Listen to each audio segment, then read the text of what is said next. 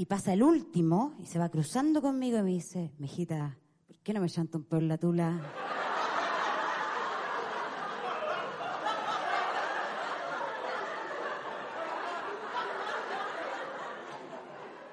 Oye, pero qué impactante. Y yo como, qué emoción. Pero, ¿cuántas sensaciones? Mira, no tengo peo ahora, pero puedo ir a buscar. ¿Qué hago? Y le cuento a un amigo y empezamos los dos, chanto por la tula, qué locura. Y nos vamos a una fiesta y estábamos en esta fiesta bailando con canciones que no conocíamos, por supuesto, porque era gente de 19 era que estaba bailando ahí. Y descubrimos que Chanto por la Tula no solo es interesante en su sonido y en su significado, sino que además es mágico, porque funciona cuando tú no te sabes la letra de la canción. Entonces estábamos ahí y estaban tocando una canción de Javier Amena, me acuerdo, que solo me sé la mitad. Entonces estábamos bailando muy felices porque cuando bailo contigo, yo lo miro, chanto peo en la tula. ¡Wow!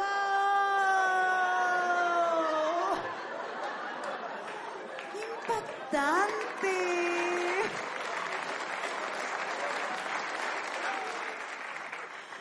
¿Y qué es lo que hice? Recurrí a mi hermana. Mi hermana Claudia estudió literatura, es profesora de castellano, una mujer muy culta, muy inteligente. Y yo le mando un mail y le digo, Claudia, ¿cómo lo hago? ¿Qué pasa con Chanto un peo en la tula? Que tiene como esta propiedad mágica. Y mi hermana, muy aplicada, me manda un mail.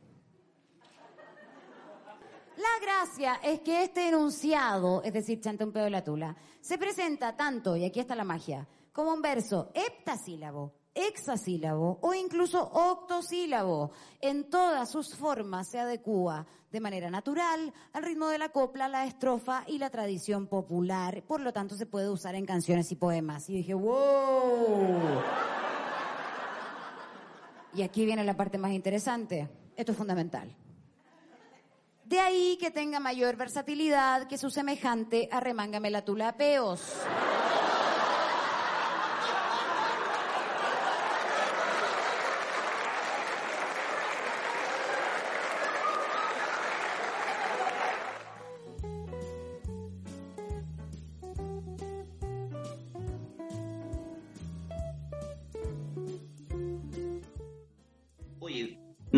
Primero felicitarte Ah. por ser tú, Gracias. felicitarme a mí por Nunca tenerte cambies. aquí. No, y darte las gracias por haber aceptado la invitación eh, a, este, a este nuevo espacio entre broma y broma. Oye, qué, qué buen nombre, gran nombre, ¿ah? Oh, me gusta, me gusta. ¿Cómo lo fue. hiciste para encontrarlo?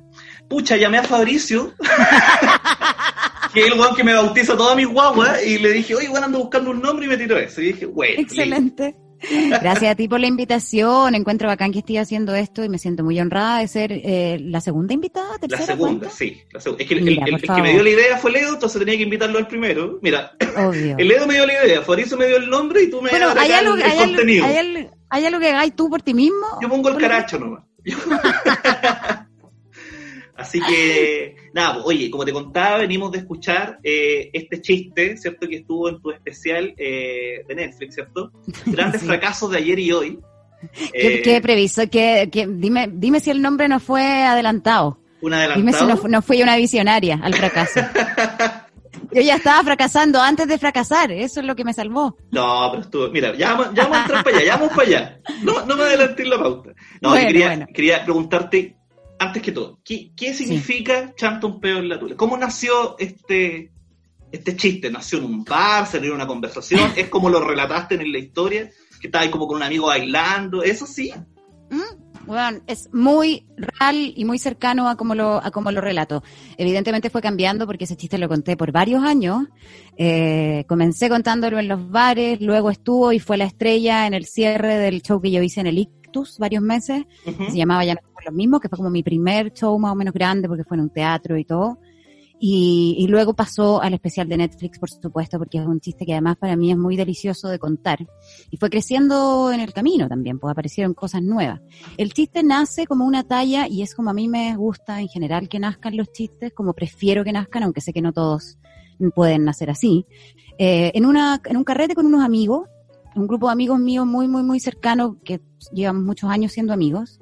Yo vivía en esa época en una casa con otra amiga, era una casa grande con patio, entonces carreteábamos mucho ahí. Y en un carrete así, nos veníamos riendo de Chanton Peo en la Tula hace rato, como expresión solamente. Claro. Eh, porque había una pequeña confusión y discusión semántica en el grupo, siempre muy borrachos o muy volados, acerca de qué significaba. Claro, eh, si era un piropo era un insulto. Pero eso fue después, no, esa reflexión fue después. Primero ah, era como, como que la duda, porque es un grupo mixto de hombres y mujeres amigos, entonces todos como, espérate, pero en la Tula es, ¿a qué se refiere? Y había como mucha discusión de, pero, y nadie decía como, es sexo anal, huevones, ¿cachai? Como nadie lo, lo, revelaba, tal cual. Pero era como, ¿es verdad? ¿Los hombres hacen eso? Como querís que yo me tire un peo en tu tula, como si uno se lo tomara literal. Claro. O si esto es un símbolo de algo. Entonces ya, en esa volada, imagínate, curados, volados, no sé qué, tuvimos una noche entera hablando de Chanto un peo en la tula, cagados de la risa. Y de repente, escuchando música, y esto en realidad aparte de un amigo que yo igual siempre le doy el crédito, que es Francisco Schulz, asistente de dirección de 31 minutos, connotado hombre del mundo audiovisual y, del mundo creativo, y, él, estábamos ya medio borrachos, bailando así, conversando con la piscora en la mano, y sonó una canción de fondo, que si no me equivoco era la de Javier Amena, que creo que fue como la primera que le cambiamos la letra, y de curados, como tu pegó la tula y nos cagamos de la risa porque calzó demasiado bien con la, con la, letra, o sea, como con la, con la métrica de la canción. Y eso entramos en un loop esa noche de empezar a cantar. Como metiendo la mosca en todas las weas. En todas las canciones y cagados de la risa porque era, la métrica era perfecta y que cómo era posible. Y de ahí vino terminó ese episodio cagados de la risa con amigos y yo seguí obsesionada con el tema. Luego también esto se convirtió en una talla, en una talla que hasta el día de hoy es chiste con ese grupo de amigos, digamos. Claro. El, el, chanto en peor la tula siempre aparece cuando estamos borrachos. Se llama el grupo, de hecho, de WhatsApp. Claro, oye, pues en todo caso le voy a cambiar el nombre, se debería llamar así. Igual creo que el hecho de que yo lo haya usado de manera profesional hizo que el chiste desapareciera un poco, perdiera fuerza, porque fue como, ah, ya, lo usaste vos, lo mataste. Claro, ya lo lo, oh, ya sale en Netflix. Se vendió, se vendió. Claro, se vendió. Ya es, ya es del mundo, ya no nos pertenece. claro. Y luego vinieron distintas etapas. Yo ya cuando lo estaba contando arriba del escenario, que yo simplemente cambiaba las letras de las canciones y eso ya funcionaba muy bien porque la gente quedaba muy sorprendida, caché que tenía que empezar a explicar que era Chantón Peor la Tula. Claro. Ahí yo le metí, y ahí yo le metí la parte de mi rollo de si era piropo o era ofensa. Claro. Eso lo escribí yo. Y eso también en relación a una situación que también son como partes de la realidad que se fueron juntando. Cuando yo cuento que iba caminando y que me encuentro con un grupo de maestros que... Un grupo de hombres que paso por el lado y hay uno que me queda mirando y me dice, oye, mijita, ¿por qué me llanto por la tula? Eso está inventado igual. Ah, Pero parte, pero parte de una experiencia real de un año en que yo trabajé en Radio Universo, eh, entonces tenía que efectivamente tomar el metro hasta Quinta Normal y caminar por Quinta Normal para adentro. Y tenía varios episodios de piropos desagradables con grupos de hombres. Y entonces también traté de meter ese componente del, de hablar de los piropos desde ese lugar. Y luego la tercera parte del, de la talla, que ya es cuando yo lo hago en el ictus, que encuentro que es la más delirante y para mi gusto la más genial, es cuando yo ya haciendo este chiste y obsesionada aún sin resolver el porqué de que la métrica de Chanton Puebla la calzaba con todo, mi hermana, que, y esto, esto sí que es completamente real como yo lo cuento, mi hermana, que es profesora de castellano, que trabaja en una editorial, de literatura, de su vida, qué sé yo, muy metida con el lenguaje, ella fue a ver un par de shows míos y se reía mucho con este, con esta historia. Claro. Y ella la que me propone, ella se obsesiona por su lado claro, con esto, y me dice, weona, es que esta weá tiene toda esta sílaba y mira, el miocid campeador y me empieza... Yo, hizo el análisis morfosintáctico, lírico, gramatical de la weá. Exacto, y eso lo hizo ella sola. Y por eso digo Netflix, mi hermana es mucho más chistosa que yo, digamos, es heavy. Claro. Y, y, y yo se le digo, Claudia, necesito que tú me mandes esto por escrito, para tenerlo y para usarlo yo voy a leer esto en vivo, no puedo no usarlo, ¿caché? Porque yo no lo voy a saber explicar. Sí, obvio. Y aparte le da cierto peso... Eh, de, lo real, de la investigación. Claro, de que una persona, no es un jurado que te dijo esto, es una persona del mundo de las letras. Claro, pero era muy divertido cómo este chiste fue cobrando vida y fue afectando a tantas personas en los niveles de obsesión. De como, espérate, necesito entender esta weá. ¿Por qué pasa esto? Y ahí ya yo lo cerraba entonces con el mail de mi hermana contando esto, que era más impresionante aún. Y ella fue la que me propuso, de hecho, ese remate de que entonces Chanton Peo la tula no es lo mismo que cuando te dicen arremángame la tula peo. y eso quedaba perfecto. es precioso. eso, lo, escribió ella.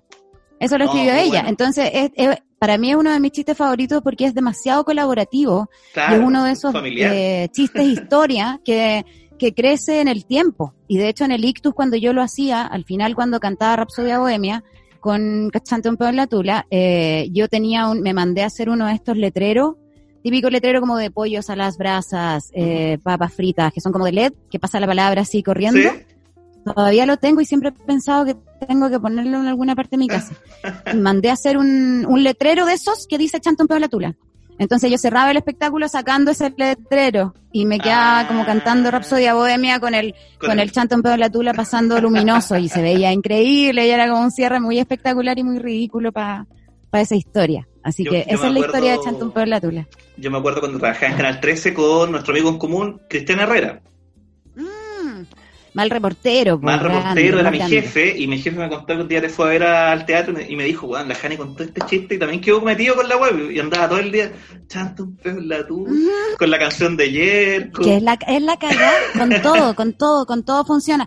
Y yo había una parte en que yo siempre, en Netflix no lo hice, pero que yo le pedía a la, gente, que, me propusiera canciones. Eso lo encontré. Sí, hasta una vez, una vez de volar como que alguien se subió a cantar o sea, era, daba, daba para crecer mucho, era, era por menos 20 minutos del, show.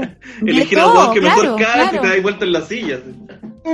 Sí, claro, exacto, haber hecho como una votación. Claro, no, la cagó, es, bien, es, bien, es bien impresionante. Es bien impresionante y es bonito además porque es tan genuino y tan único que no hay ninguna manera que hubiera salido por otro lado, es como que tenía que ser así. Eh, fueron muchos años de Chanto en Pelatula. Y fue Netflix también la perfecta manera de, la perfecta manera de consagrar. De jubilarlo, claro. Sí, de dejarlo ahí. ¿Y eso no, son, no, tenéis chistes como, o es el, una vez que salió el Netflix no lo volviste a contar más, no te lo pedían así como a Sandy le pedían el chiste del, gangoso? ¿Sabéis qué, ¿Sabéis qué me pasó? Esa weá, que después de Netflix yo me obsesioné con cambiar todo mi material porque sentía que seguir contando esa, esas mismas eh, historias era un poco una estafa para la gente que ya lo podía ver. Claro. Pero también es cierto, también es cierto que Netflix no es completamente democrático en, el sentido que la gente lo paga, digamos. O sea, no todo el mundo lo ha visto ni lo, ni lo vio, eh, pero sí pasó que se convirtió como en un hit en que la gente te lo pide, como cuando los músicos les piden canciones. Claro. Me pedían eso, me pedían mucho el, rap del peo vaginal, eh, todo el beat de los niños, los niños, que solo piensan en los niños, que nadie piensa en los niños, toda esa weá también a la gente le gustaba mucho. Y como que yo me negué a seguirlo haciendo porque no quería sentirme estafadora y como repetirme a mí misma. Claro. Pero la verdad que en ciertas ocasiones, para darme un gusto, igual lo he contado de nuevo. Igual el rap del peo vaginal también. también tuvo, también tuvo un crecimiento bonito porque después lo hice dos veces más en un show con unos amigos raperos y luego en un show en el bar de René con una amiga que hace rap también, la Rusica Flores, que hicimos una versión extendida del rap del peo vaginal pero con rap con beatbox, con bases, con ella rapeando en serio, le hicimos otra estrofa, esa weá está grabada, quedó preciosa, ¿cachai? Entonces, ahí es bonito, pues, que creció más aún, ¿cachai? Sí, Pero ya no sé si volvería a hacerlo más que por... Porque ahora ya que te queda hacer la... Chato un peor la tula, la serie. Claro, la saga. la saga el álbum. no, voy a sacar un, voy a sacar un, un disco así, de versiones con Chanton Peor la Tula, ¿cachai? A mí, me gustó mucho el, el, chiste porque tiene este, este estilo muy, muy tuyo, porque bueno, la, gente tiene que saberlo. Yo la primera vez que hice stand-up fue como el 2011 en un bar, en el Cachafaz de Guardia y la primera persona que me presentó fue aquí la señorita Jani Dueñas, que me presentó ahí. Sí. Era un open mic. Un open mic, exactamente. Entonces nuestra historia de, y tú nos conocemos de lejito hace cierto tiempo. Es bueno, es bueno este cabro. Es, bueno. es ordinario, es facho, pero es bueno. No, es bueno. Y después, y después no, como guionista de la estrella. Y fue como, no, nosotros que lo vimos, nosotros lo vimos nacer ahí en ese, en ese ático infesto con asbestos en las paredes.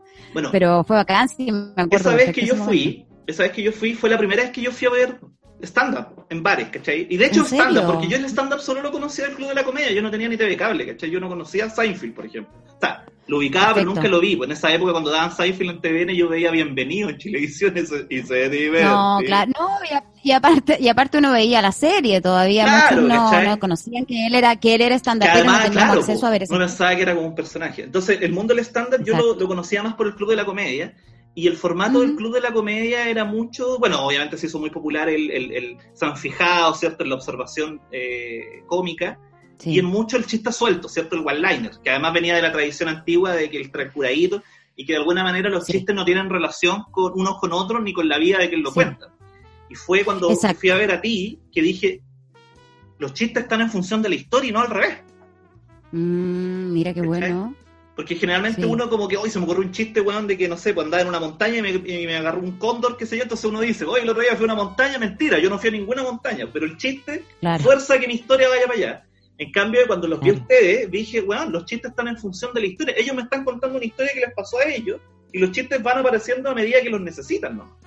Y eso no fue como novedoso. Sí, sí porque yo creo que eso, eso otro que tú dices, que es, que es como lo, lo, que se ve llamado en el club, tiene que ver con la tradición como del humor chileno y del humor que no que no viene del formato del stand-up comedy, sino que es como de la, de la tradición oral también, de que los chistes eh, no son tan autorales, sino que se van como reproduciendo y van cambiando y los humoristas chilenos más clásicos son así y es una, una escuela que yo respeto mucho igual porque no es fácil, que viene también del, del, humor callejero, ¿cachai? Claro. Pero el stand-up comedy, el gringo, que es de ahí de donde viene, si esa es la cuna, eh, y, y, un cierto tipo de stand-up en particular ahora, que hay muchas formas de hacerlo, y que es más mi escuela, que es la que a mí más me gusta, es la del storytelling. Es más de contar historias y la magia de hacerlo para mí es también, como tú dices, hacer como hacerlo autoral. O sea, incluso si, si el chiste, si lo que estás contando de verdad no te pasó, tú tienes que hacer creer o tienes que buscarle el contexto para que la gente piense que es algo que realmente te pasó. En la medida en que uno logre esa verosimilitud, eh, por lo tanto va a ser mucho más gracioso y, va a estar como el ejemplo del, del piropo, de que si bien tejido, tejido en el material. Claro. Claro, yo podría haber hecho chistes de piropo solo como de un nivel de discurso que también lo he hecho, digamos, años después, que, me puse más feminista y todo, obviamente me interesó incluirlo en mi, en mi onda, eh, buscando chistes para lograr un efecto, para decir quiero hablar de esto, ¿cachai? Pero en general yo trato de que venga de, de un lugar de experiencia y si no es la experiencia real, me la invento para que parezca lo más posible. Claro, de que sea lo más parecido a la realidad. ¿Y este estilo de dónde, de dónde nació tu, tu, tu, tu, tu cariño por el stand tu fascinación? ¿Dónde, ¿Cuál era tu referente? yo, yo creo que todo comenzó de manera bien accidentada. Yo no pensaba, nunca en mi vida pensé ser comediante ni dedicarme a esto. Yo era muy actriz, muy actriz seria, muy de escuela, muy cabezona, muy de hacer teatro, danza contemporánea, estaba en esa bola. Claro. Y me pasó que me invitaron a hacer a lo de la SCA, eh, cuando me llamaron para la SCA, que en su, en su primera temporada era monólogos escritos por otras personas, a nosotros nos mm. llamaron como actores, a la gran mayoría, estaba el Andrés Velasco, estaba la Natalia sí, bueno, estaba Sergio Freire, Sergio también estudió en mi escuela de teatro. Eh, algunos tenían ya más inclinación a la comedia que otros, pero la verdad que estábamos todos ahí como intérpretes, como performers, más que como autores. eh, los guiones los escribía el Pablo Erazo en esa época. Y de a poco empezamos, de hecho tanto es así que la primera temporada no, no teníamos ni nuestros nombres. Yo me llamaba Alicia. Yo salía como con un ah. jockey, ¿cachai? Como exagerando mi personaje, que yo era así igual, pero estaba como exagerado y éramos como personajes, ¿cachai? Entonces mi volá era como, que fue algo que discurrimos ahí entre todos porque era un poco lo que yo era, pero hubo que dibujar ese personaje muy rápido. Era como una mina ruda, una mina que hablaba de la wea, yo hablaba en el porno en mis inicios, eh, que era como muy impactante para la gente que una mujer hablara de porno en esa época. Era como la niña niño, po. Claro. es mi personaje siempre. y, y me llamaba Alicia y usaba yo, que ¿cachai? Y era como malula, ¿cachai? Y decía como cosas provocadoras. Y en ese, en ese tránsito, que yo lo hacía de verdad involucrándome como, esto es un, esto es, yo este es mi pega más de, es otra pega de actriz. Claro. No me lo planteé como comediante. Claro. Y en ese camino yo me empecé a interesar por la comedia. Y yo tengo una relación muy cercana con la cultura pop anglo, digamos, norteamericana e inglesa. eh, y por eso también empecé al tiro como a investigar, a estudiar, y ahí me convertí como en una comedy nerd de, de, los, de los fundamentos de la comedia que vienen de Nueva York, ¿cachai? y ahí empecé a ver a Seinfeld, empecé a ver a Bill Hicks, ahí empecé a ver a, qué sé yo, a todos los que ahora admiramos y veneramos, ¿cachai? A Chapel. ¿Cuál fue la primera mujer que viste haciendo stand-up y dijiste, guau? Creo que fue la Wanda Sykes. Ah, muy bueno. Eh, que, fue la primera que vi, porque en esa época uno podía buscar en YouTube nomás, pues, ¿cachai? o a lo más como bajar unos torrent pencas ahí, conseguirte weá. Eh, creo que fue la Wanda Sykes la primera que vi y que me voló la cabeza. Y Ellen también puede haber sido una de las primeras que vi. Eh, sí, por ahí debe haber sido. Obviamente John Rivers también. La Chelsea Handler. Y cuando apareció Sarah Silverman en mi vida también lo cambió todo, porque eso es más ya comedia contemporánea. Claro. Sí, pues. Ahí empezaron a aparecer otros referentes, ¿cachai? Entonces, bueno, en el, en el camino de la SCA, que yo estuve poco tiempo, igual creo que estuve las dos primeras temporadas, no me acuerdo, eh, yo exigí también empezar a ser más autora. Empecé a pedir escribir, a meterme en los guiones, a hacer lo propio, y ahí como que me lancé a escribir.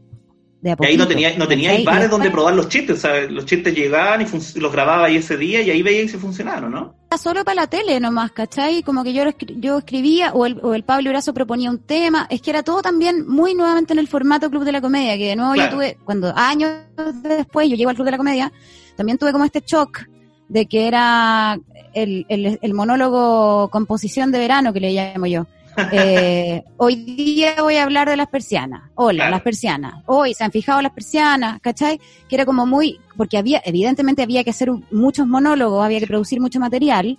Era muy difícil, entonces obviamente el planteamiento era hablar de temas. Y en la SCA también era el mismo formato, po. Entonces era hoy día la Jani iba a hablar de los hombres, ya, por ponerte. En esa época ya me encasillaron con eso. y, y yo me mandaba en el primer texto que lo escribía un hombre, a mí evidentemente no me gustaba mucho nada.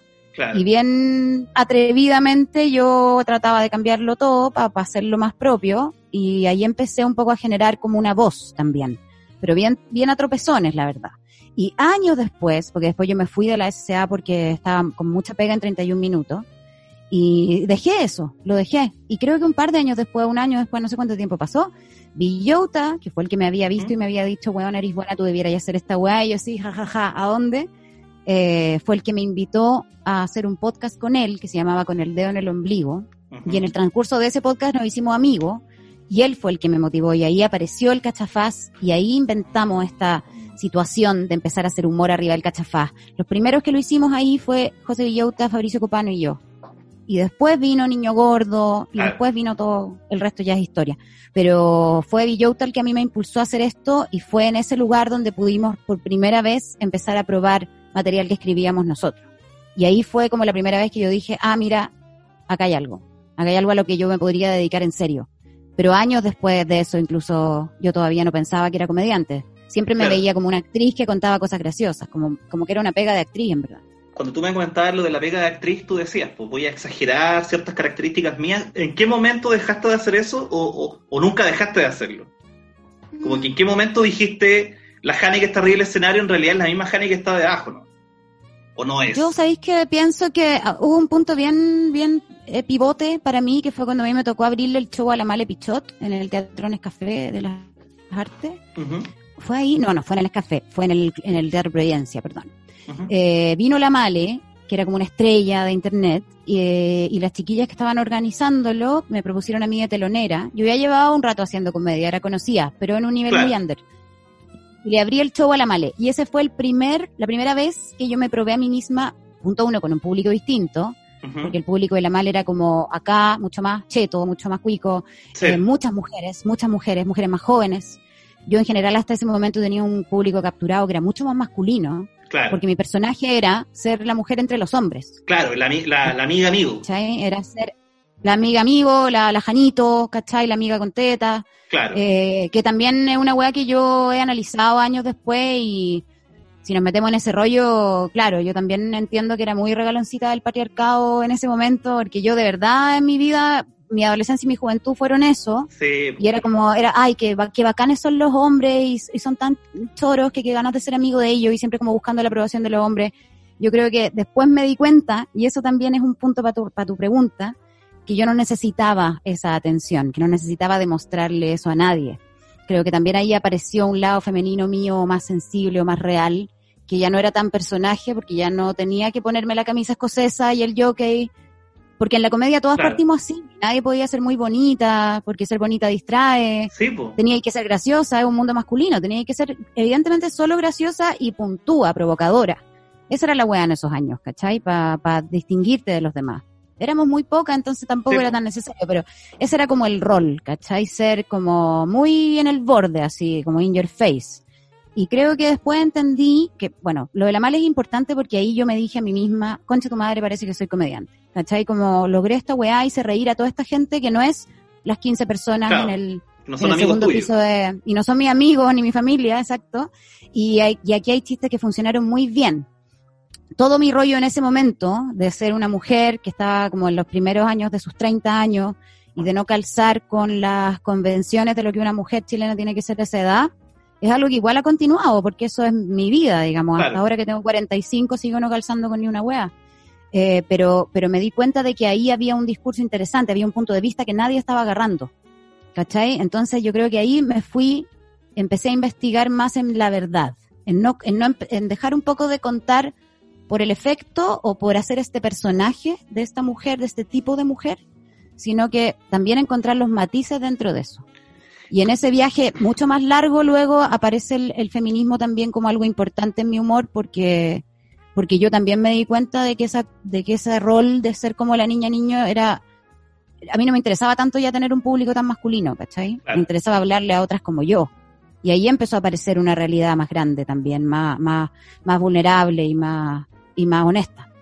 Claro, ¿y cómo, cómo, lo hiciste, por ejemplo, con el tema de los chistes, que es como el, tema que a mí más me gusta? El, em, empezaste a, escribir, a buscar libros, porque libros de comedia existen, pues uno cree que estas cuestiones son... Hay, hay, esto, igual que la poesía, pues hay fórmulas, hay los, los, sonetos se clasifican así, y los chistes también, y existen reglas, y está la regla de tres, etcétera. Entonces tú también ahí empezaste ahí, Matea, Jokes for Dummies y empezaste a... Ahí lo tengo, de hecho contigo, porque te acordáis que una vez hicimos así como una, como qué libros tení, y teníamos los mismos. Sí, sí, yo soy media obsesiva y soy bien matea para todo lo que me interesa, entonces me gusta estudiar y me gusta aprender cosas nuevas. Entonces cuando yo ya dije, ya, este, esta es mi pega, es una de mis pegas. Claro. Porque también creo que eso es lo bacán que a mí me gusta de mi vida, que como que eh, como que transito entre, entre varias disciplinas, ¿cachai? Que, como que todo se junta como en una gran casita de la, de la comunicación, digamos. Claro. Obviamente el humor atraviesa todo lo que hago, pero, pero yo no soy solo una comediante stand-up, ¿cachai? No es lo único que me gusta hacer, para nada. Pero sí, en el momento que yo me pegué con esa weá, me compré toda la bibliografía, me leí todos los libros, todas las Biblias, todas las... documentales. todos los documentales, y como tú decís, toda la la, la cosa de, la, de las reglas, como de cómo hacer un chiste perfecto y de dónde viene, los distintos tipos de chistes que hay, los remates, el setup, toda la weá, el, el, el, callback, toda la cuestión. Pero de ahí uno tiene que ser libre de eso también, pues, y ver qué es lo que a uno le resulta, ¿cachai? Eh, que antes de romper las reglas hay que saber cuáles son. Exacto, y eso, y eso es bacán. Porque después tú reconocís en tu propio trabajo como, ah, mira, hice un callback. está bueno. No me di ni cuenta. Mira, y apliqué la weá. A mí en general eh, también dejé, dejé también de buscar el chiste como efecto, como te digo, y me di cuenta de que a mí lo que más me gusta es contar historias. Y a veces eh, la historia parte súper fome y no sabéis ni siquiera qué es lo que es lo gracioso adentro. ¿Sabéis que a ti te divierte contarlo? Me pasó esta weá, que lo contáis. Y, esa es la gracia del bar, que en, en cinco, seis shows, diez shows, ya tenías esa weá completamente adornada, vestida, apareció algo nuevo arriba del escenario, partiste contando una anécdota de una weá que te pasó con una amiga y la weá terminó en 20 minutos de un chiste con un montón de cosas que no tienen nada que ver con la experiencia original, ¿cachai? Que se, que se inventaron arriba del escenario. Y empecé a trabajar así y es, y es lo que más me gusta hacer. Y así lo sí, en general cuando escribís chistes como llegáis como más o menos con la premisa, este es como el tema y más o menos dónde llegar o tampoco sabéis dónde llegar, como que llegáis con la premisa. No sé, o llegáis con el chiste escrito listo. Hubo una época en que yo escribía mucho, yo escribía N, como que escribía como hablaba. Entonces escribía, todo mi material lo pasaba a página y eran 25 páginas de una weá interminable. Eh, y me acuerdo cuando conocí a la Paloma Salas y empezamos a trabajar juntas, a mí me cambió harto ese, ese modelo. Porque ella es todo lo contrario, la Paloma no escribe nada. La Palo hace arriba del escenario. Y a mí me, me impactó y es una de las cosas que más he aprendido de ella, que encuentro que es una comediante de las más brillantes que hay en Chile, sin duda, o incluso en el mundo, te digo, fuera huevo. Y, y yo aprendí mucho de la paloma a soltar el papel, eh, a soltar la preparación, como la memorización. Yo antes escribía más, escribía como que pensaba ya. Claro. Quiero hablar de esto, ¿cómo lo hago? Entonces, si yo, si yo hago este setup, ¿qué remate puede ser? Ah, la regla de tres, entonces tengo que encontrar uno porque tengo dos nomás, me faltan los tres para el remate. Era más matemática en ese sentido, más preocupada por el, por el, el antes. Y luego iba al escenario, memorizado aquello, y mi habilidad de actriz eh, me ayudaba a contar eso como si fuera la primera vez que lo pensaba. Pero igual era un trabajo engorroso, pues. Claro, se veía orgánico, pero porque estaba ya actuándolo. Estaba, pues, y ahí tú te das cuenta de que Claro, porque, porque lo actuaba muy bien.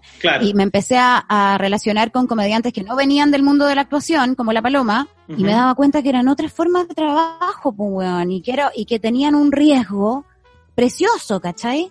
Y ahí trabajando con ella en todos estos años, yo aprendí y solté el papel y empecé a crear arriba del escenario y luego a fijar, eh, a, grabarme arriba del escenario, a transcribir después, e incluso a, olvidarme. De repente una noche de un show sale una hueá bacán que nunca más volviste a hacer. A no aferrarme, a no aferrarme tanto a, la letra. Igual ese, ese, ese sistema eh, de, improvisar un poco y de ir creando sobre la marcha, eh, de Paloma y, tuyo, es bien arriesgado. Y, y, después de un tiempo agarráis cierto cuero chancho, porque no siempre a uno se le ocurre el chiste apropiado, no siempre se le ocurre lo, lo más eh, ingenioso, entonces de repente tenéis shows malos, ¿no?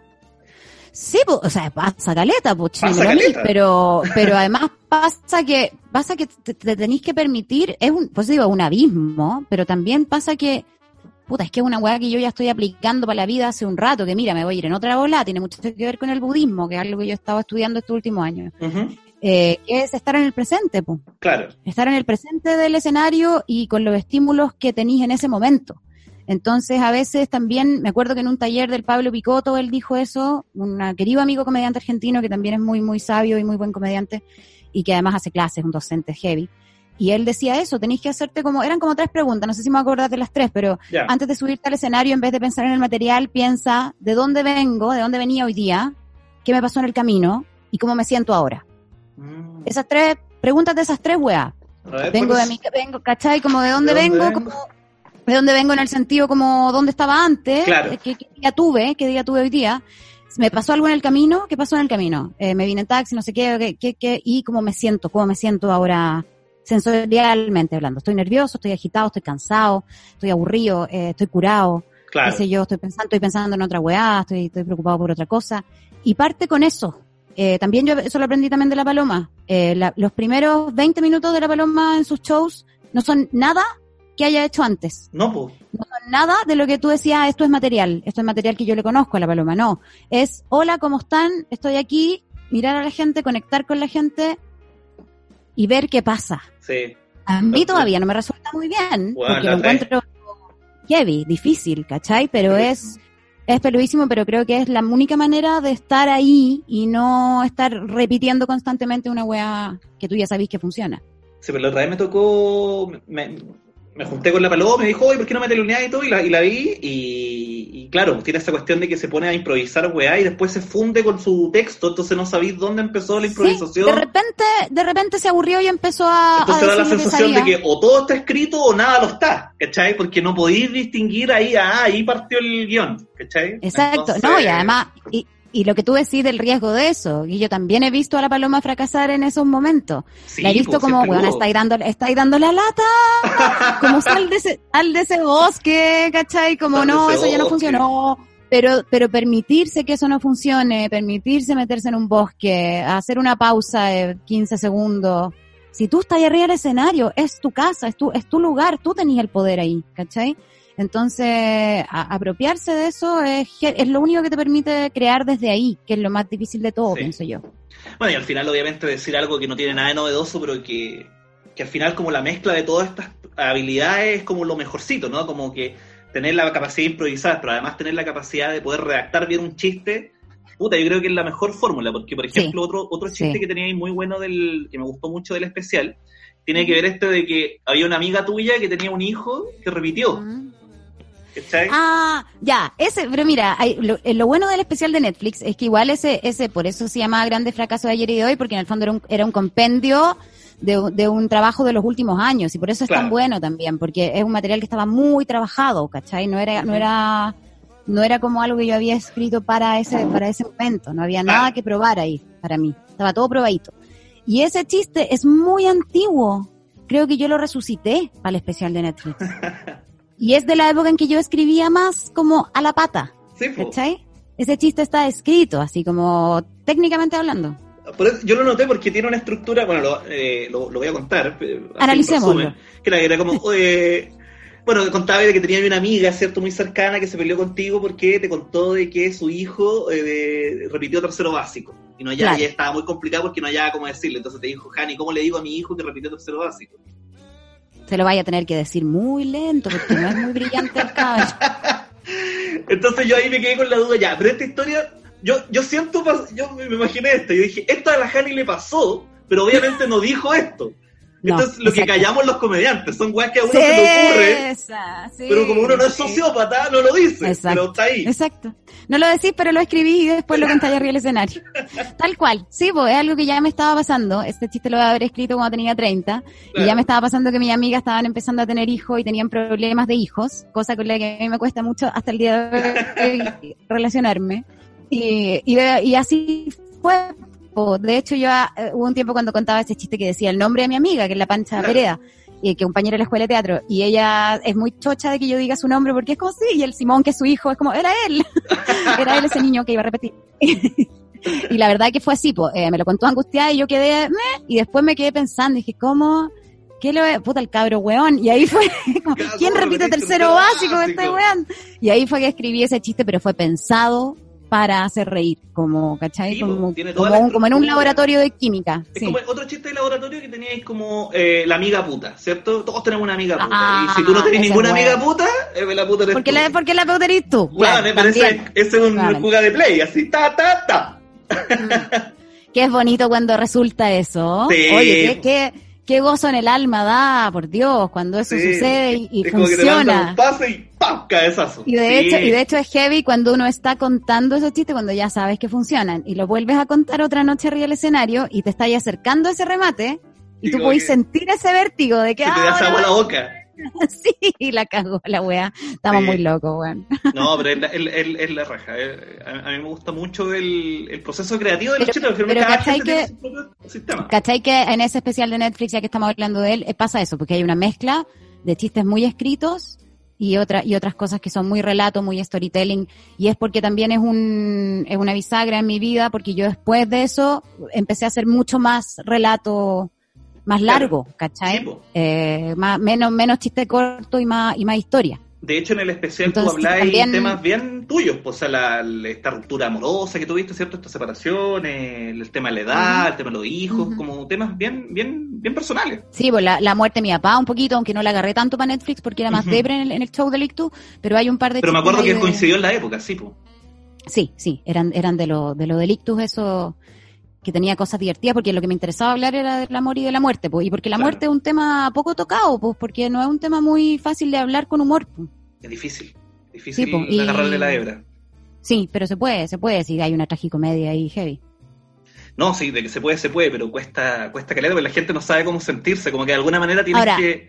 A mí me gusta esa weá, ¿cachai? Que yo en, es- en ese show del Teatro Ictus, que para la gente que lo vio, eh, puta, tal vez yo debiera liberar esa weá, debiera subirla a YouTube, la tengo, porque la grabé entera, la tengo grabada, y esto fue lo que vio la gente de Netflix, de hecho, y por eso me ofrecieron la weá. por, parcelarla así en bits. Fue mi, car- mi carta de presentación. Eh, fue que a mí me gustó y fue la primera vez que probé eso y que me gustó y que luego he seguido haciéndolo, que es como tratar de llevar a la gente para otro lugar.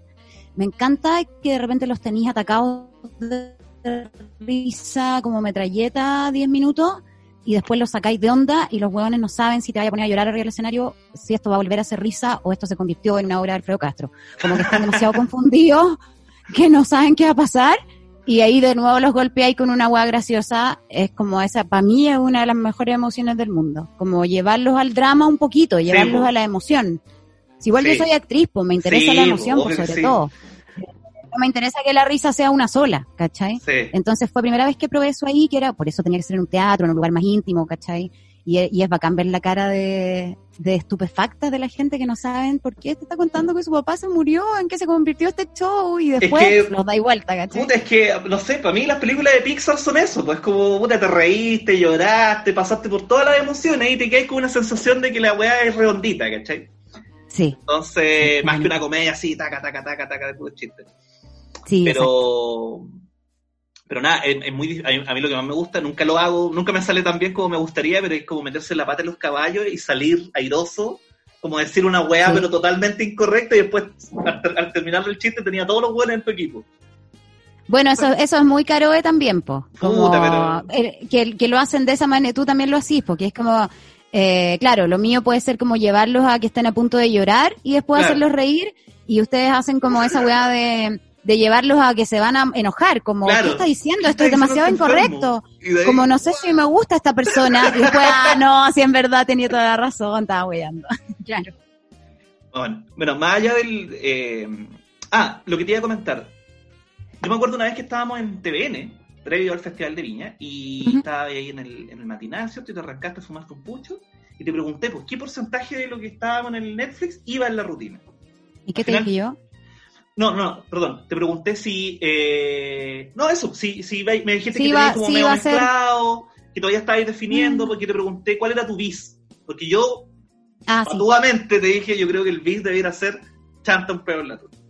sí. Me encontraba que era un chiste redondito y que para terminar hubiese sido, pero. Era, po.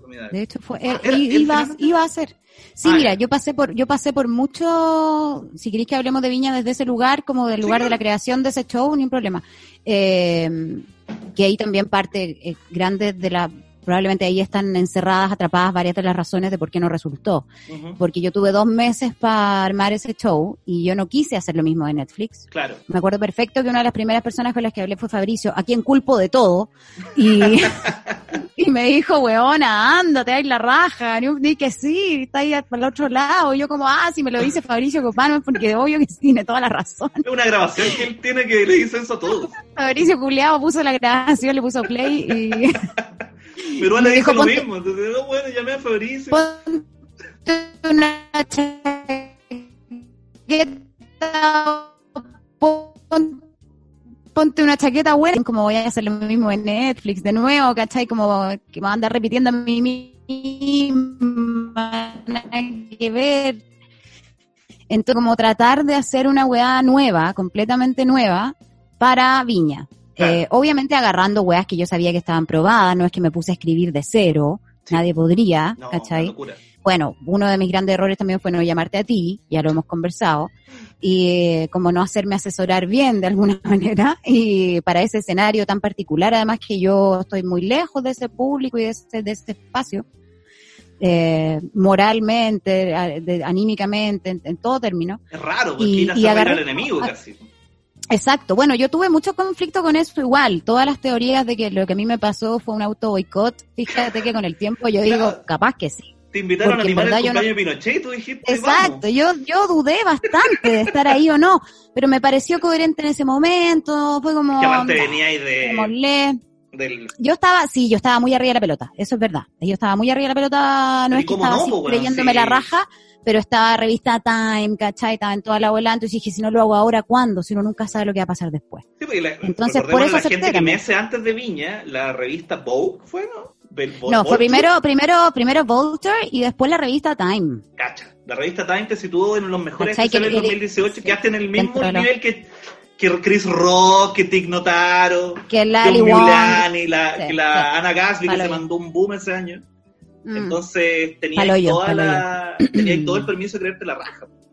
Sí, pues me creía un poco la raja y luego también pasó que yo dije, ya voy a agarrar, yo ya había hecho otro show nuevo en el, en el San Ginés. Eh, pero que era un show más, era distinto, porque era un show que no estaba terminado en verdad, porque había hecho como cuatro o cinco funciones de este material nuevo que era más político, más feminista y más pesadito también, más sencillo. Entonces agarré un poco de eso y agarré un poco de Netflix y escribí un par de weas más. Claro. Y tuve harto drama en el camino, eh, para que la gente sepa, uno le revisan el material, no a nivel de censura, jamás, nadie te censura realmente nada. pero te sugieren cosas y te aconsejan qué es lo que corresponde, porque de verdad uno no sabe cómo es ese lugar, si es que no has estado antes, ¿cachai? Y a mí me sugirieron varias cosas que yo decidí no escuchar. Ya. Eh, que por, porque también me puse rebelde, po, ¿cachai? Me puse muy reactiva y media contestataria como sin mucha razón. Y no, yo voy a contar este chiste de los hombres porque, ¿qué si yo soy así, po? Y tal vez debía haber escuchado y haber, haber yo tendría que haber hecho un material mainstream, pues yo tendría que haber hecho un material para ese lugar, pero yo fui al choque y bueno, me pasó lo que me pasó. Entonces el guion no era un guion que estuviera súper bien armado. Ahora, también quiero aclarar, no es que yo no me preparé, porque muchas veces cuando yo dije como la preparación no fue la mejor, la gente lo interpretó como, como casi yo había sido floja. O como que a mí no me importaba, que yo fui displicente con el lugar o con lo que el Festival de Viña significa o con mi trabajo.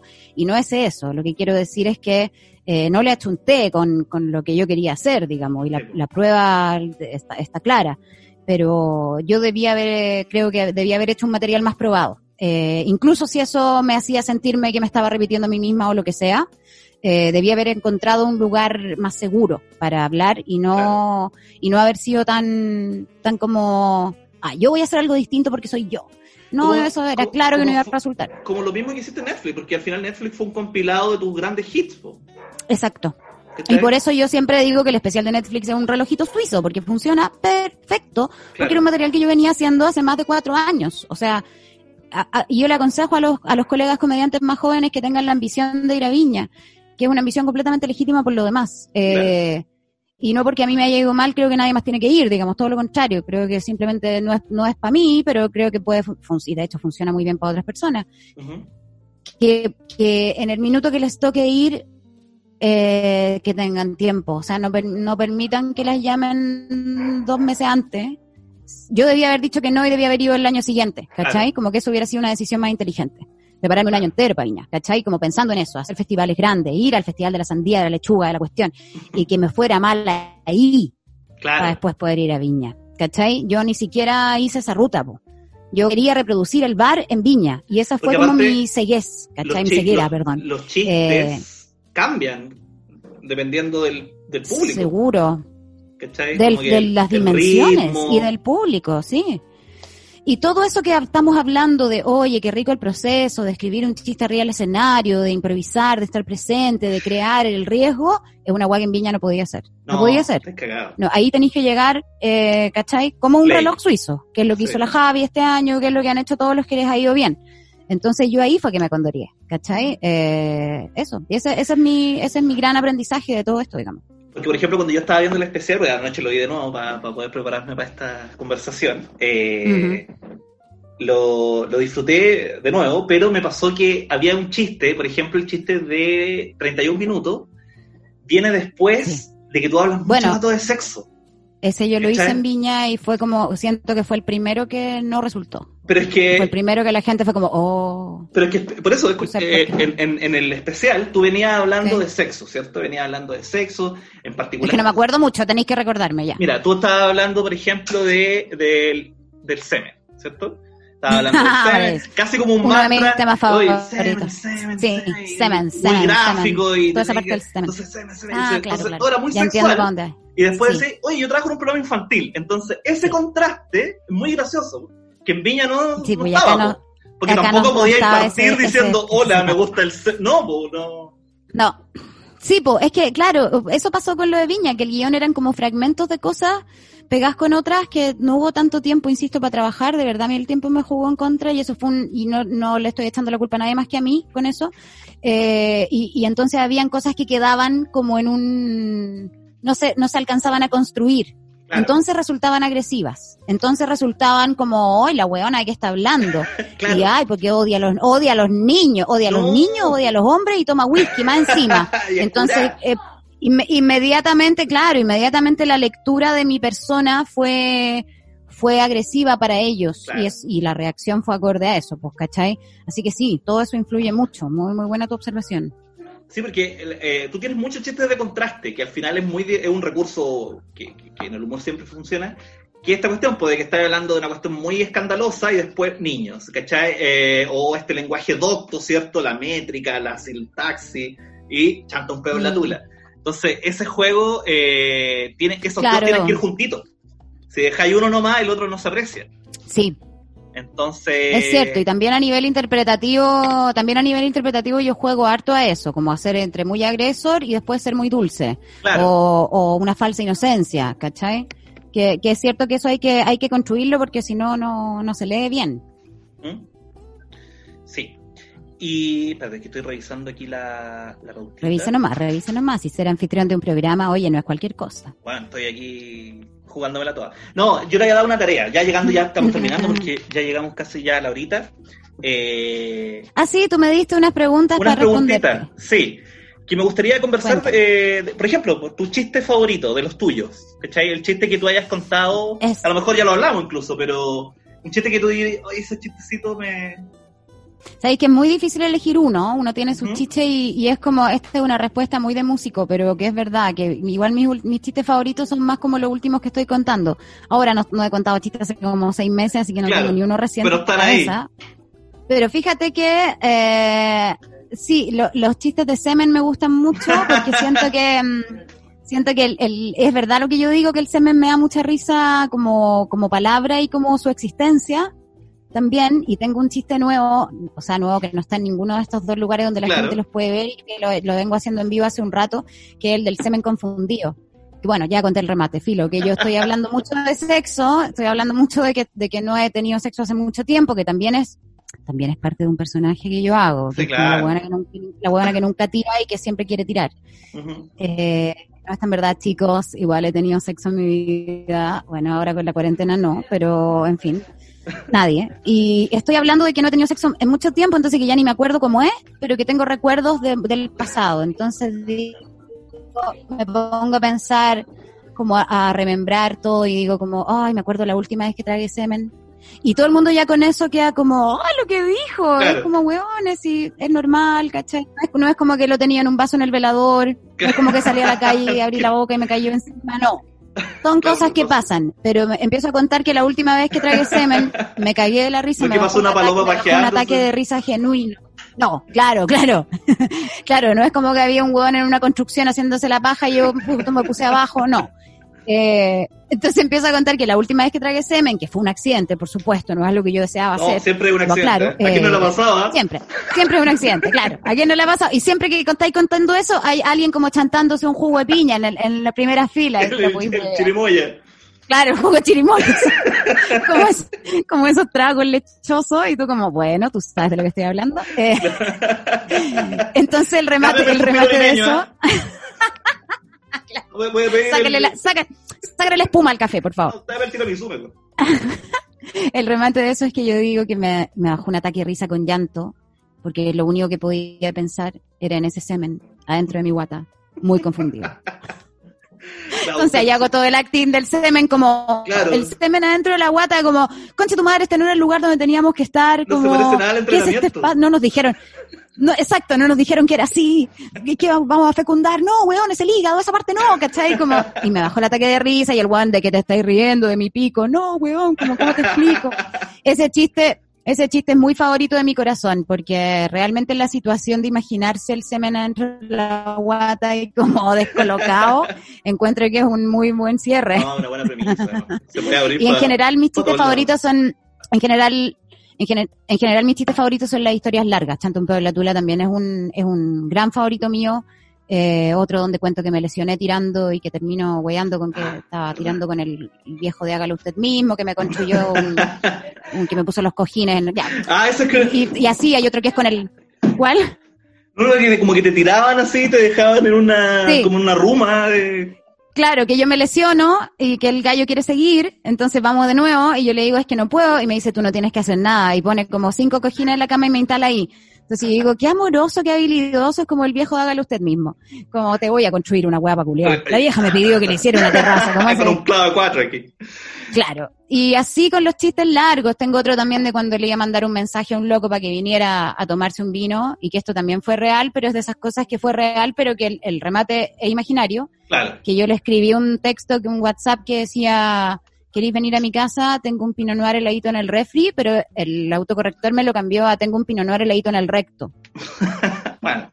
Y entonces ahí hago toda la proyección de cómo sería como si, el- si el weón me dice como voy, como me encanta, como qué clase de parafilia Claro, es esta. habla, habla- habla más mal de él que de mí.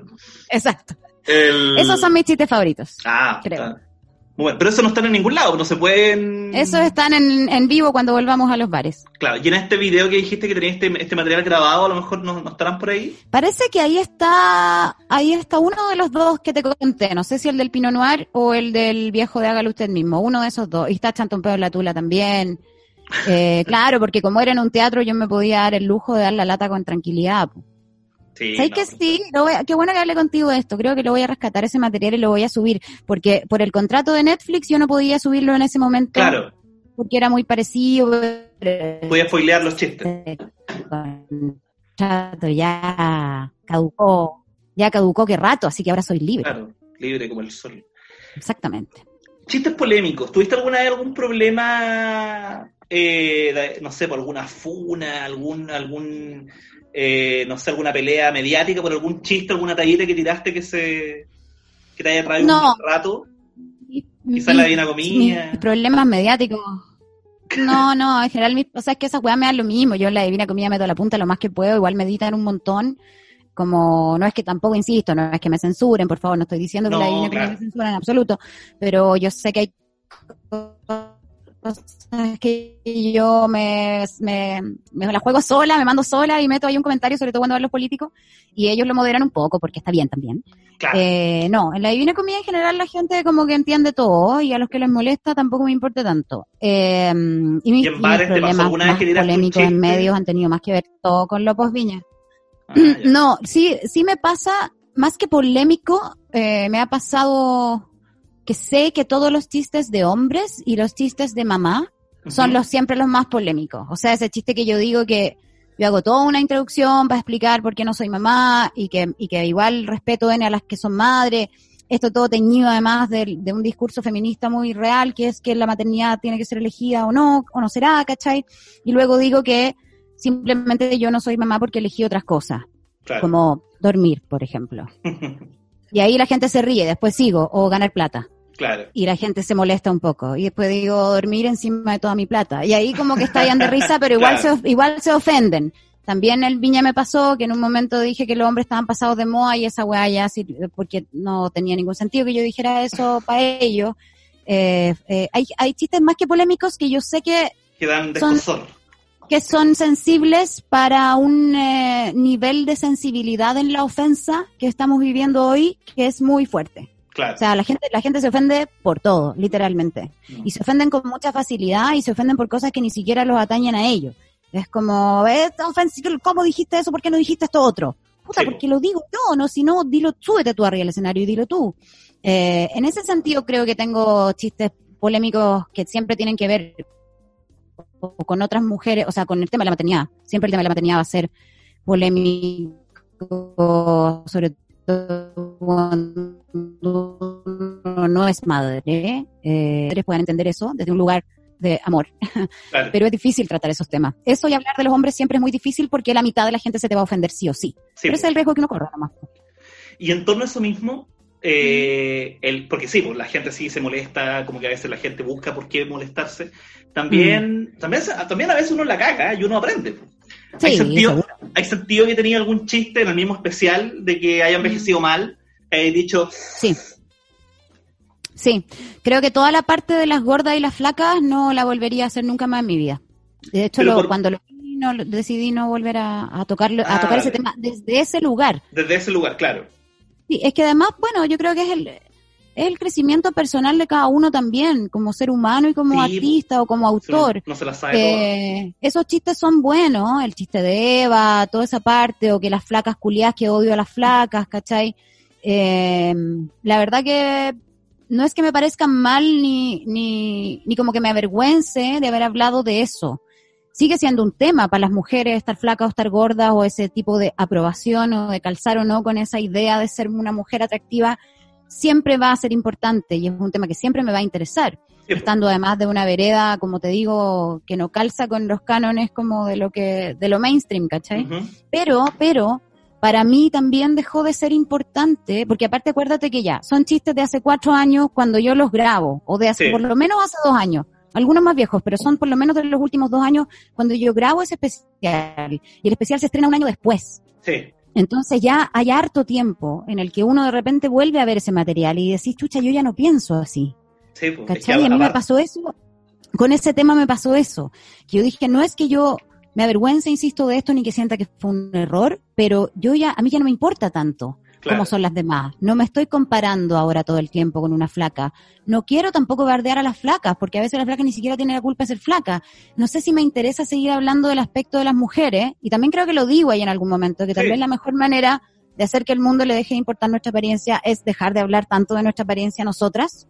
Entonces, a la luz de eso, que si era un comentario de la última época, los chistes eran más antiguos, el comentario era más nuevo, puta, la evolución mía personal como mujer también ha sido esa. Entonces ya no volvería a, hacer chistes sobre gordas y flacas desde ese punto de vista. ¿Y eso te lo comentó alguien en particular? ¿Te hicieron saber eso? ¿O tú misma al verlo dijiste, oh, la cagué ahí, o ya no pienso así en ese momento? No, yo me di cuenta, yo me di cuenta, insisto, no es que la haya cagado. No, no, no. Creo que en el momento fue genuino y era gracioso. Sí, pero a mí ya no me interesa, a mí ya no me interesa hablar desde ese lugar. Creo que, creo que no me interesa hacer chistes sobre otras mujeres. ¿Cachai? No me interesa hacer chistes sobre pobres, sobre oprimidos en general, que es lo que siempre estamos hablando, cuál es el límite del humor, la cuestión. Estamos de acuerdo que el límite es la risa, pero también creo que uno elige el lugar desde donde habla, desde donde se pone. y reírse del más débil, para mí siempre va a ser incorrecto, pudiendo reírse tanto del poder. ¿Cachai? Entonces a mí ya no me interesa huear a las gordas ni a las flacas. Entonces ya no es un tema para mí, por lo tanto, lo, tal vez si aparece ahora en mi material es completamente desde otro lugar, ¿cachai? No desde lo estético, no como desde la... Desde pelar a otras mujeres, no me interesa pelar a otras mujeres. Claro, y aparte también hay una línea delgada también porque hay cosas que uno siente y que ni siquiera uno está de acuerdo. Sí, sí, sí, sí, es verdad. Entonces, también de repente es como uno trata de ser honesto y uno dice, puta, yo sé que esta weá está incorrecta, pero la pienso igual, pues. Entonces, bueno, igual, ahí sí. es chistoso. Igual, igual sí, ahí tenés razón. Abrazar su propia inconsecuencia de alguna manera. Igual yo después seguí haciendo chistes de, de gordas y flacas como en el, pero, pero es que es el punto de vista, po, y es como también lo que tú decís, si uno, yo después tengo todo un chiste acerca de las mujeres que tienen como ese espacio entre medio de las piernas, por donde pasa aire, como luz, ¿cachai? Y que yo siempre he ansiado esa weá, no sé por qué, es muy ridícula, que es como no sé para qué, no sé para qué sí. Claro, el triangulito Como para sentarse arriba de una pandereta sin que se note, digo yo el triangulito que se forma o el espacio es el, el fight gap, que se llama en inglés. Eh, pero, pero cuando lo hice, en algún momento hablé de eso, era porque yo contaba que estaba yendo al gimnasio y, y, en el fondo lo contaba desde como, soy una imbécil, porque yo sé que esto no es importante, pero porque a mí me importa. Y como me doy cuenta de que estoy mal y uno trata de construirse y toda la weá, pero puta que es difícil y, y lo que yo veía en, en ese momento en el público era empatía era otras mujeres diciéndome, tenéis toda la razón, a mí también me pasa y también quiero que me deje de pasar, que heavy, estamos viviendo esto juntas. Pero eso es otro, es de otro lugar entonces desde donde conectáis. No es el, oye, las flacas culea, que se mueran todas. No, no es eso. ¿Me, ¿Me entendí? La diferencia es vital. Exactamente. Porque también pasado mucho con esto con la corrección política que pareciera que ahora los comediantes tienen que casi pontificar y decir qué es lo correcto y lo malo y siento que ahí es fome, pues lo divertido es como, weón, yo, yo tengo estas mismas contradicciones y sufro con ellas y quiero cambiarlas, pero no puedo, y ahí está lo gracioso, es como el weón se... Eh, exacto, en, en ese drama es donde está lo gracioso y lo honesto también, porque tampoco nos pueden pedir a los comediantes, y ni, ¿sabéis qué? Ampliándolo un poco más también a la gente como en redes sociales, porque muchas veces uno publica algo y no sé, te voy a poner un ejemplo muy pelotudo, estábamos en un live con una amiga eh, quiere un live de un tema sexual, quiere una página de sexo y me preguntaba por cosas sexuales y somos las dos heteros y estábamos hablando, ponte tú que chupar el pico, no sé. Y alguien se ofendió porque no hablábamos de las vaginas, eh, porque no estábamos incluyendo a toda la diversidad de seres. Puta, yo entiendo, pero también de quiénes somos, de dónde estamos, no, lo, no, no estamos segregando, es simplemente que no hemos llegado a ese tema. Muchas veces la gente te pide ser infalible ser como completamente correcto, sabio y no equivocarte nunca. y lo que tienen que entender, arriba del escenario y abajo, es que uno está haciendo la misma pega que todos ojalá estemos haciendo. Que es como tratar de ser mejores personas. No hay nadie aquí que se la sepa por libro y que sea perfecto y que hoy oh, ya estamos tan deconstruidos que yo ya me... No, en ningún caso. Entonces, evidentemente uno se puede Eh, ahora, es lo bonito y la oportunidad que te da la comedia es transparentar eso arriba del escenario y eso es, a mí no me gustan, de hecho, los comediantes muy discursivos, mucha consigna, me aburren profundamente. discurso poco quiero, chiste, quiero, quiero ver seres humanos, ¿cachai? Quiero ver seres humanos equivocarse y ser bacanes y ser pelotudos también. Porque también está el, el peligro de que a veces uno quiere ser inclusivo. Uno dice, oye, sé que voy a hablar de pucha, lo, no sé, pues yo una vez quería hablar sobre eh, lo, lo, difícil que era para uno en los 90 que pensaran que uno era gay. ¿Cachai? Hablar de los gays desde el ser hetero. Sí. Y alguien me dijo, ¡ay, qué bueno! Porque no hay ningún hetero hablando de eso, pero otra persona me dijo, mmm, pero no, un poquito cara raja hablar del mundo gay siendo hetero. Entonces, como hay una cierta apropiación cultural también que uno dice, chucha, entonces lo hablo o no lo hablo. Entonces está ahí como, weón, haciendo que los platillos no se te caigan, pues, weón es heavy porque uno duda N, ¿eh? uno duda N con su material. Los últimos dos, tres años a mí me ha pasado harto, de dudar harto siempre como de, claro, estoy incluyéndolos a todos, estoy siendo como justa con esto, estoy no ofendiendo a nadie, pero hay un momento que tú te das cuenta que eso es una cárcel, no podía estar creando pensando en no ofender a alguien, nada de lo que hagamos creativamente puede estar eh, amarrado a eso.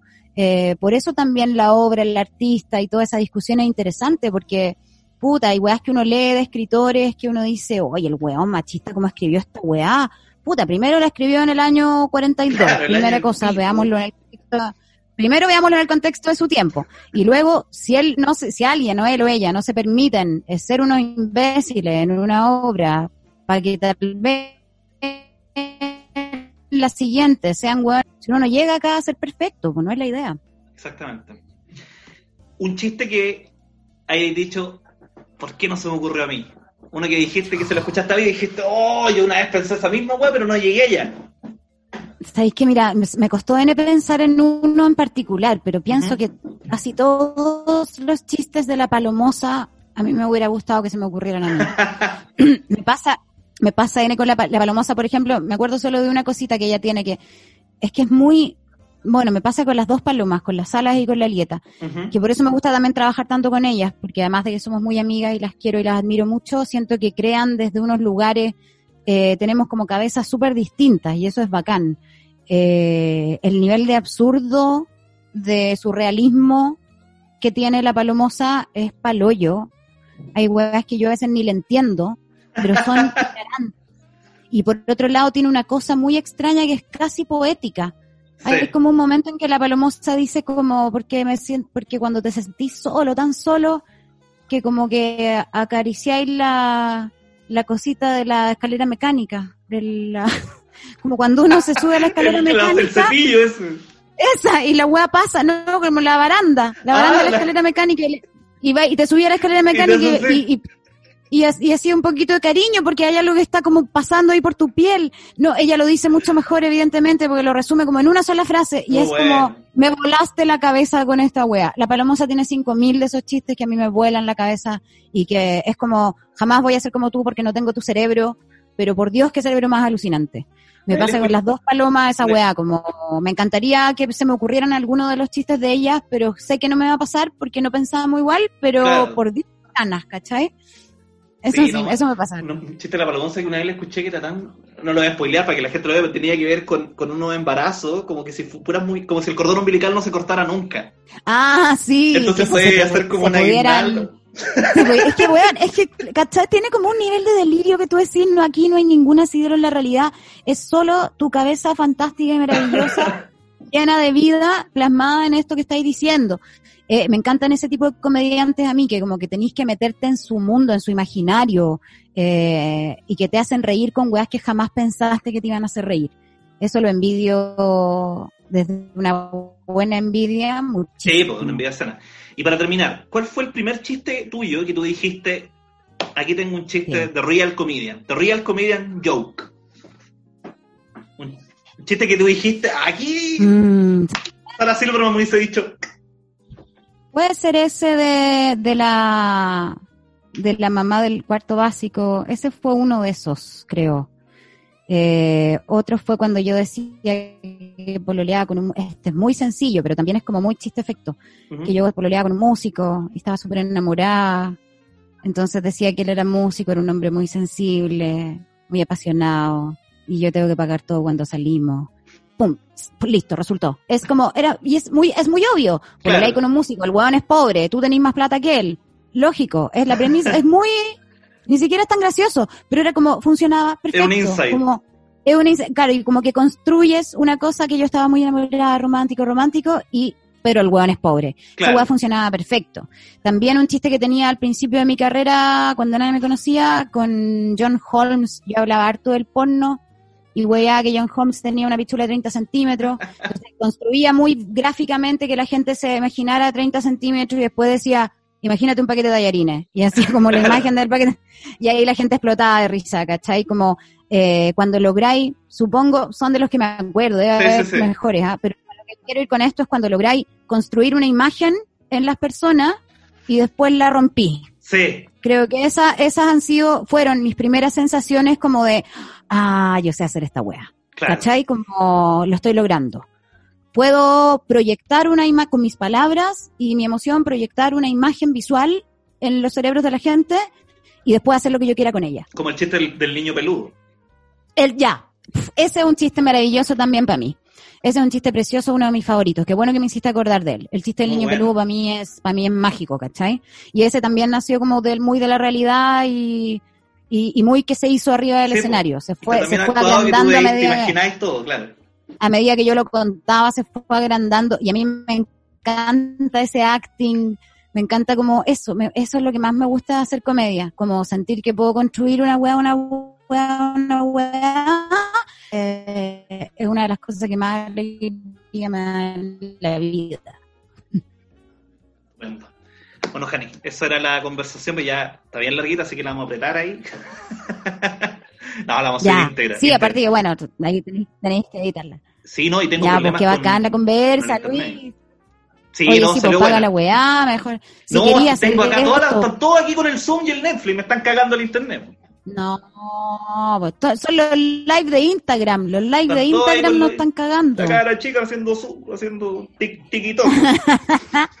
Oye, muchas gracias por la invitación, lo pasé la raja. Siempre un placer conversar contigo y qué entretenido este espacio para profundizar en el trabajo y en, y en nuestro en nuestra creación, que más encima ahora que no la podemos hacer, que Sí, agradable poder como recordar todas estas cositas. Te Se echa de menos, ¿no? como que el cuerpo te pide Te- el, el, Sí, se echa de yo pensé que no, yo pensé que no, Pero- que no me iba a pasar, porque de verdad no llevo tanto tiempo como tú ni nada, pero de verdad que uno dice, oye, Mm. que echa- echáis de menos hablar weá, hacer reír a la gente. Como esos pensamientos que se te Sí, cruzan en la calle, poder decirlo en alta. hablando. Sí, yo echo de menos mucho el escenario en general. Cantar y, y hacer comedia son las dos cosas que más extraño. Pero bueno, ya volveremos, ya, Ya volveremos. volveremos. Y esto, Así esto, volveremos. Esto no es el fin del mundo, pero que a todos les mando Volveremos un mensaje solamente que se queden en su casa, por favor, que resistan eh, y que colaboren en lo que puedan, porque el pueblo ayuda al pueblo y eso es verdad. Así es. Y con esas palabras, estamos cerrado el telón. Gracias. Chao. Muchas gracias, te pasaste. Un beso. Cuídate mucho, hablamos cualquier Igual, cosa. hablamos. Chao, chao. Adiós.